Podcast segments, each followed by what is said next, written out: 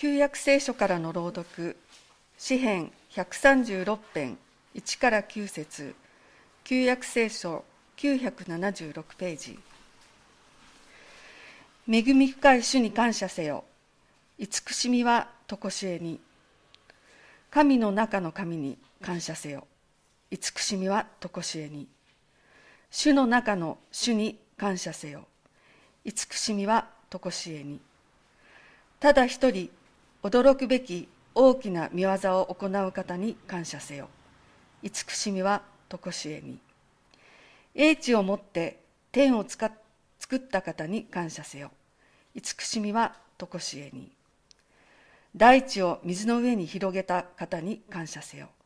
慈しみは常しえに大きな光を作った方に感謝せよ。慈しみは常しえに昼を司る太陽を作った方に感謝せよ。慈しみは常しえに。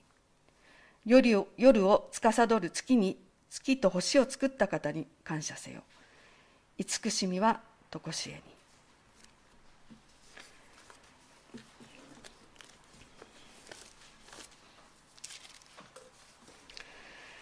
新約聖書からの朗読。ヨハネによる福音書。11章17節から27節。新約聖書188ページ。さてイエスが言ってご覧になるとラザロは墓に葬られてすでに4日も経っていた。ベタニアはエルサレムに近く15スタディオンはほどのところにあった。マルタとマリアのところには多くのユダヤ人が兄弟ラザロのことで慰めに来ていた。マルタはイエスが来られたと聞いて迎えに行ったがマリアは家の中に座っていた。マルタはイエスに言った。主よもしここにいてくださいましたら私の兄弟は死ななかったでしょうに。しかしあなたが神にお願いになることは何でも神は叶えてくださると私は今でも承知しています。イエスがあなたの兄弟は復活すると言われるとマルタは終わりの日の復活の時に復活することは存じておりますと言った。イエスは言われた。私は復活であり命である。私を信じる者は死んでも生きる。生きていて私を信じる者は誰も決して死ぬことはない。このことを信じるか。マルタは言った。はい主よ。あなたが世に来られるはずの神の子。メシアであると私は信じております。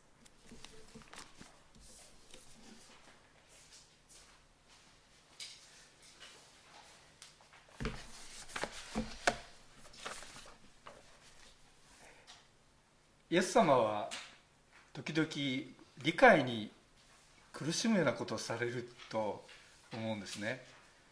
理解に苦しむっていうのは我々凡人の考えるような期待するような救い主としてのメシアとしてのキリスト像にうまくはまってくれないようなことをされるっていうような意味です。福音書読んでますとイエス様っていうのはいつもね人間の期待とか願い求めに速やかに応えてくれて、まあ、それで人気を博していたっていうわけではないんですよね。昔よく歌ってた歌で最近ちょっともう歌ってないんですけど教会学校でですねギター弾きながら元気に歌う曲で気持ちが暗くなったなら叫ぼうよイエス様に。何でも知ってるイエス様。すぐに助けてくれる。ハレルヤっていうのがあるんですね、えー、なかなかいい歌でですね、えー、確かに歌ってると気持ちが良くなるんですね。最後は「一緒に歌おう」って言って終わるんですけど。あの一緒に歌ってる間はですね非常にこう心明るくなるいい歌なんですけどでも歌詞を冷静に考えてみると本当かなって思ったりしていました。子どもたちにこうこういうふうにあの歌わせていいのかなと思ったりしたことがありました。何でも知ってるイエス様すぐに助けてくれる、えー、でも何でも知ってるっていうのはこっちが知りたいこととか困っていることとかについて全て回答を用意してくれていてこうインターネットでねグーグルにグーグルに聞けば何でも答えてくれるような仕方で「教えてイエス様」ってハッシュタグをつけてこうツイートするとですねすぐに答えが出てくる返ってくる。そういうお方ではないんじゃないかなと思うんですね。ラザロが重い病気だった時はそうでした。ラザロと、えー、その姉妹であるマリアとマリマリアっていうのはイエス様ととても親しくしていた一家でえエルサレムから程近いベタニアというところに住んでいました。イエス様たちがエルサレムに行った時はそのベタニアのえラザロマリアマルタの家によく泊まってたと想像されています。でラザロがそのラザロが深刻な病に伏してしまった。その時に彼女たちはこれはイエス様を呼ばなければと思ったんですね。それで人を送ってあなたの愛しておられるものが病気なのですと伝えた。ところがイエス様はすぐには動こうとしなかったんですね。すぐに助けてくれるではなかったんですね。動かないで。ただ謎めいたことを言われただけでした。この病気は死で終わるものではない。神の栄光のためである。神の子がそれによって栄光を受けるのである。言っただけでした。でその後そこに2日間滞在されていました。弟子たちはもしかしたらああラザロのことをあんなに愛しておられたのに行かないのかな取り合わないのかなやっぱり都に行くのは危険だからかなとかいろいろ考えたかもしれませんところが突然イエス様がもう一度ユダヤに行こうって言われたんです弟子たちはちょっとドキッとしたようですねまたイエス様の命を付け狙う人々のいる危険なところに行くのかと思ったようですけれどもイエス様は私たちの友ラザロが眠っているしかし私は彼を起こしに行くって言われたんです。で弟子たちは本当に鈍くてねそのイエス様の言葉を、えー、本当に眠文字通りの眠っていると理解してしまって眠っているんであれば助かるでしょう。つまりいや行かなくてもいいいいんじゃないですか？っていうような反応をするんですけれどもそういうことではない。イエス様は言いました。ラザロは死んだのだ。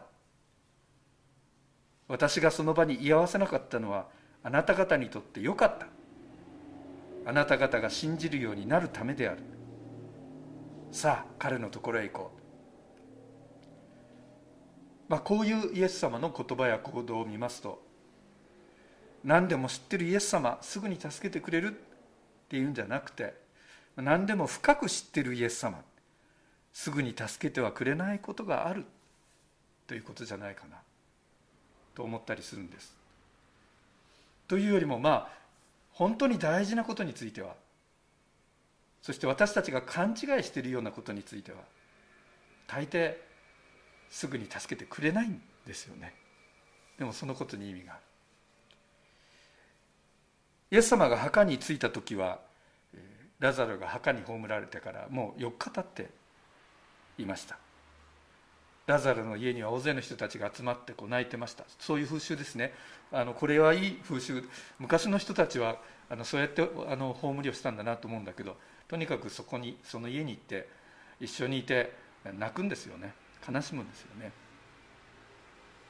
マリアとマルマルタを慰めるためにみんな集まっていてそこで一緒に泣いてたんですよね、まあ、そういう場にイエス様が到着したわけです。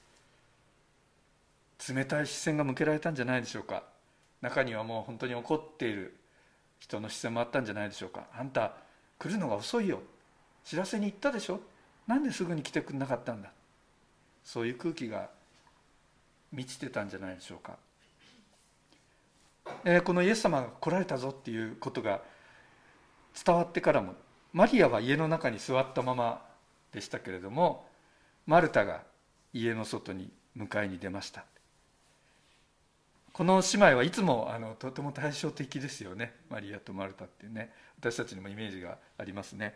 マルタはすぐに体を動かすことのできる人ですね。パッと気がついてあのすぐに動く。マリアは座ってるんですね、まあ、心の中では一生懸命考えたり感じたりあの真剣に思ってる人ですけれどもパッと立ち上がって動き回るっていうのはできないんですね。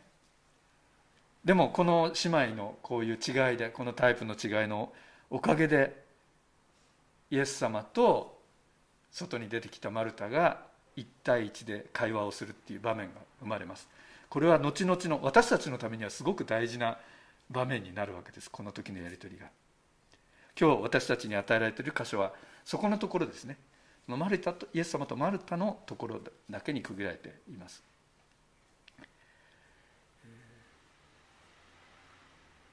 まあちなみにマリアの方はですねあのまあいいやそこは 少し触れないで、えー、おきます。マリアの方はマリアの方であでもちょっとだけ言うとあの 会話しないんだよねこの後の場面ね、えー、マリア泣いてるんですよね。ただ泣いてるんですよね。で周りの人たちもあイエス外出てくるんだけどマリアはそこでただ泣いてるんですひれ伏して。周りの人たちも泣いてる。その時イエス様どうしたかっていうとマルタとは随分違いますよね。イエス様も泣いたんですね。ただないイエスは涙を流されたっていうとても印象的。だからイエス様ってちゃんとあの人を見ててその人にふさわしい対応されてるっていうのがよくわかります。今日私たちはこのマルタとの会話のところ。会話はマルタの恨み事から始まります。いてくださったらラザロは死ななかったのに。これが本心だったでしょう。まあすぐに助けてくれるじゃなかったんですからね。でもイエス様は憎んでるわけじゃない、まあ、ある意味もうあのラザロの死についてはすっかり諦めてしまっている。でもイエス様には兄弟の死後の行く末のことについてはお願いしたい。イエス様神様とつながっている方なんですからっていう思いじゃないでしょうか。なのであのしかしあなたが神にお願いすることは何でも神は叶えてくださる。私は今でも承知今でも承知してます。まだイエス様のことを頼ってますよ。もう死んじゃったこの兄弟のこともよろしくねっていうことでしょう。イエス様は言われます。あなたの兄弟は復活する。ものすごいセンセーショナルな発言です。ところがですねマルタはそれに驚いて恐れひれ伏すとか感謝するとか言うんじゃないんですね。彼女は、まあ、淡々とした感じで終わりの日の復活の時に復活することは存じております。答えます。分かってますよ。という感じの答えです。マリタが存じておりますって言ったのは当時のユダヤの人たちの特に宗教的な信仰熱心な人たちの間にはかなり広まっていたようである。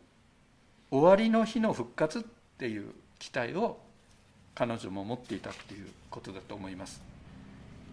あのサドカイ派っていう人たちも出てきますね。サドカイ派って割とあの権力を握ってる側の体制の支配者側の人たちに多かったんですけどもその人たちはあのもっとずっとこの世的な価値観、えー、を持っていて復活などないと、まあ、この世が全てだ。復活などないと言ってたようなんですけども逆にこの世では苦労しているけれども神の立法に従って生きていこうっていうそういう正しい生き方をしようで神様正しい人たちを祝福してくださって悪い者たちを裁いてくださるっていうそういう信仰を持っていた人たちは義人は正しい人は終わりの日によみがえるんだっていうこう期待を持ってたんですよね、まあ、漠然とした期待というかそういうふうに思ってた、まあ、我々もこの社会の中で生きてると死後のことに関してあの天国とか地獄とか割と自然にみんな言うのを聞きますよね。明確な信仰何かの信仰を持ってるっていうんじゃなくても死んだら天国行くってことになんとなくなってるでしょ。まあそう思ってるそういう言葉よく聞かれますよね。まあそれに近いものだったかもしれませんよね。マルタが死んだ兄弟のことについてイエス様に期待してたのも、まあ、終わりの時にはちゃんと復活できるように神様にお願いしてくださいねっていうことだったんでしょう。でもイエス様はその次元で止まりません。マリタに向かってぐっと迫ってこられます。私が言ってるのはそういうことじゃないんだ。私は復活であり命である。私が復活であり命である。私を信じる者は死んでも生きる。生きていて私を信じる者は誰も決して死ぬことはない。ラザロの復活ラザロの命っていうのはいつだかわからないずっと先の終わりの時に与えられるだろう与えられるといいねっていうんじゃない。今あなたの目の前にいるこの私このイエス・キリストにかかってるんだ。イエス・キリストとの関係にかかってるんだ。キリストが復活である。キリストが命である。このキリストとつながれているものは死んでも生きる。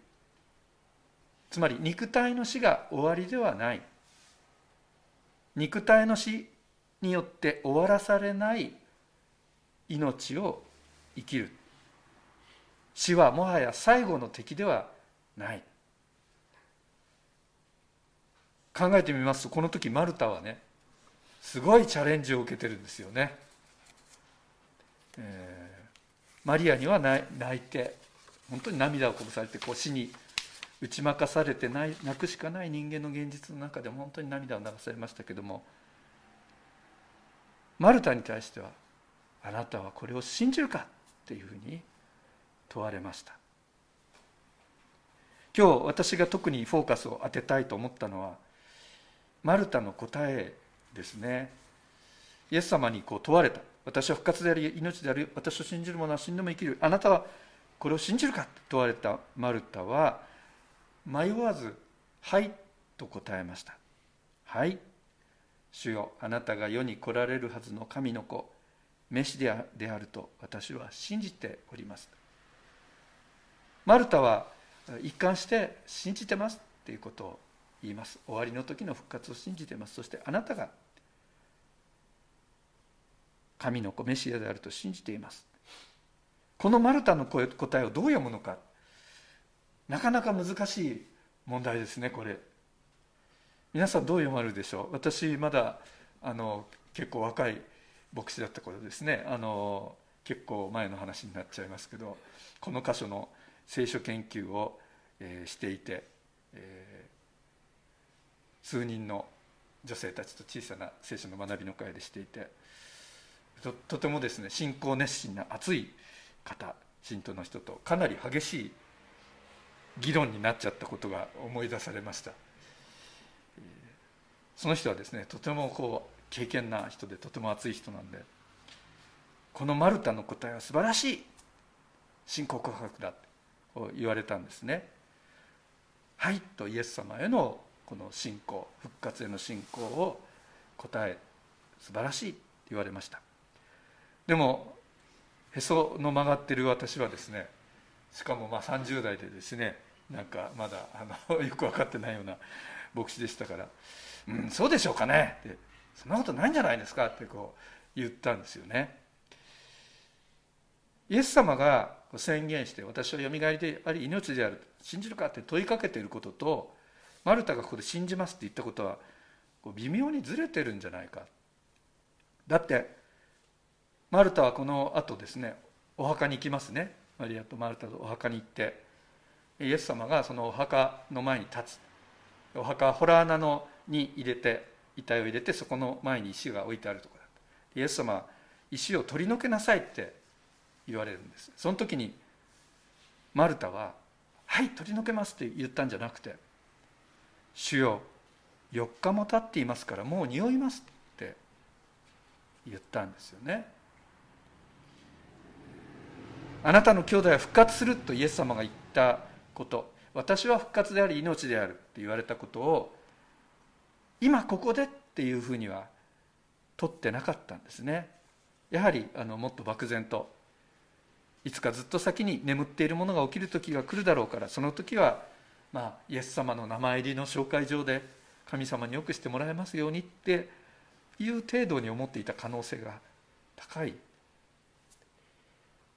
まあそう思った私はですねこの時のマルタの答えはあのそんな素晴らしいっていうものとして書いてるんじゃないんじゃないかと。むしろ浅い形ばかりの答えではなかったかっていうふうに言ったんですね。まあその後なんか大論争になっちゃいましたけどね。あの、えー、まあ聖書研究をして違う考え方を述べ合うっていうのは大事なことなのでそれはそれでいいんですけども急にその時のことを思い出してですねあの時の問いを今もう一回問ってみたらどうだろうちょっと十数十年ぶりにですね考えてみました。イエス様のこれを信じるかっていうチャレンジを受けたマルタは信じたんでしょうか？考え直してみて2つのことを思いました。第一に言うべき第一にまああの言わねばならないことは信じたってことですね。マルタは信じた。本当に信じたんですね。彼女の信じるところに従って彼女の理解の及ぶ範囲内で本当に精一杯の答えを真面目にしている。彼女の告白した言葉に嘘はないですね。来るべき方神の子メシアであることを信じたんです。まあこれはもう本当にこの通りでしょ。キリスト教会の中心にある、まあ、今の言い方で言えばドスライドストライクの信仰告白ですね。彼女がこれをイエス様に向かって「はい」って言ってしっかり答えたっていうのはやっぱり素晴らしいことだと思うんですね、えー、まあ数十年前の私はまだこのマルタのこの答えの価値がよく分かってなかったなと思うんですけどね。まあ彼女にはちょっと謝んなきゃいけないと思いますけれども、まあ、そのことでその上で第二に言うべきことは彼女はマルタは信じ告白をしたけれどもその告白したことの本当の意味はまだ分かっていなかった。ということです。彼女が信じますと言った。イエス・キリストが復活であり命である。ということの。そしてキリストを信じる者は死んでも死なないんだ。ということの中身は後で知ることになる。ということです。イエス様が石を取り除けなさいと言われてその意図がわからないながらも人々が石をどけると。イエス様は天を仰いで父に祈るんですね。そしてその後ラザロ出てきなさいと大声で叫びました。そしたらラザロが出てきました。葬られた時の布で巻かれたままの姿で出てきました。イエス様は人々にほどいてやって行かせなさいって言われます。これラザロのことだけ言ってるあの示そうとしたんじゃないと思います。ここでヨハネ福音書はラザロのことを死んでいた人っていうふうに言い換えるんですよね。そこのところで。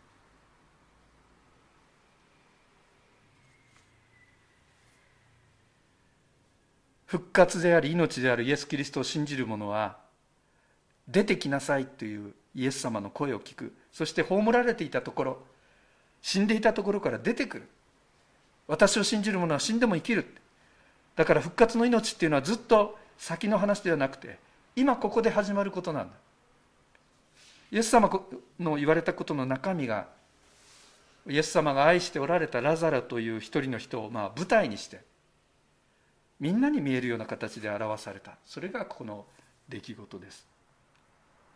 ラザロはまあそのまま、まあえー、復活したのでベタニアでも永久に生き続けたっていう話じゃないですよね。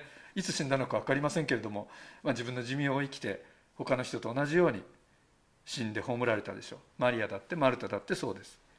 しかし肉体を終わらせる死というものでは終わらされないものがある。キリストの命に触れた者は永遠の命を生きる。復活の命をもうここで生き始めている。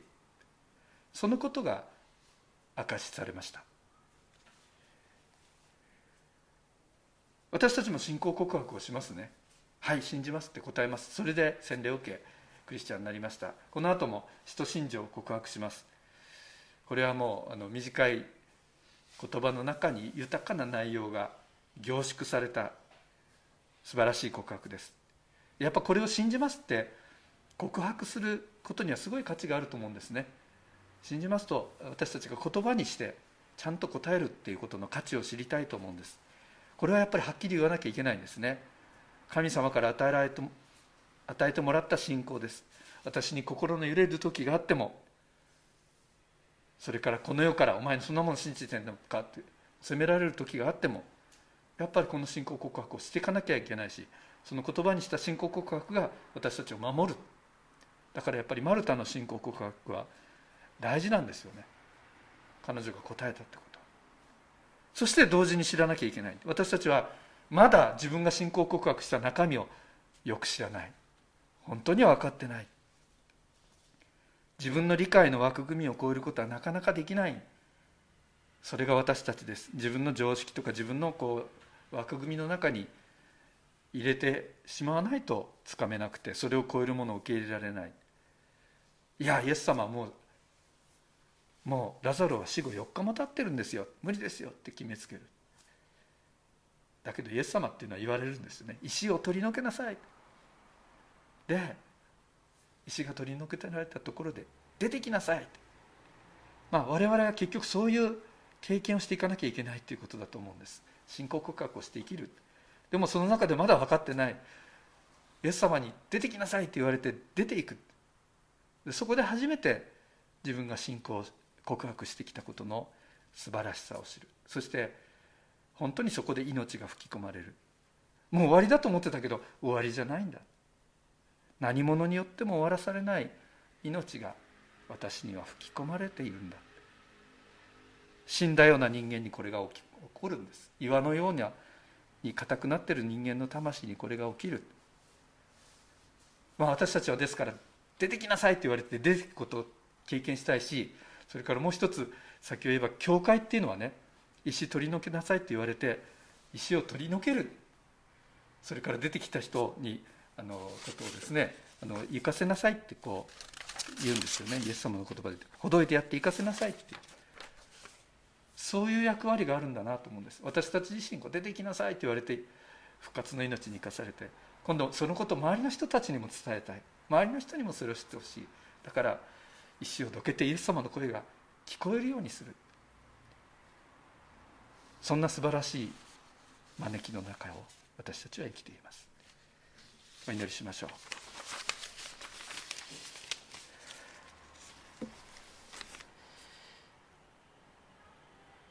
生きていて私を信じる者は誰も決して死ぬことはない。このことを信じるか。イエス様が問いかけてくださっています。私たちが復活を信じますと告白できることの幸いを感謝いたします。どうか私たちがその告白していることの中身の素晴らしさを知ることができますように。出てきなさいという主の言葉に従って出ていくものとしてください。そしてまた石を取り除けてこのイエス様の言葉を多くの人に聞いていただくことができますように。主の皆によって祈ります。アーメン。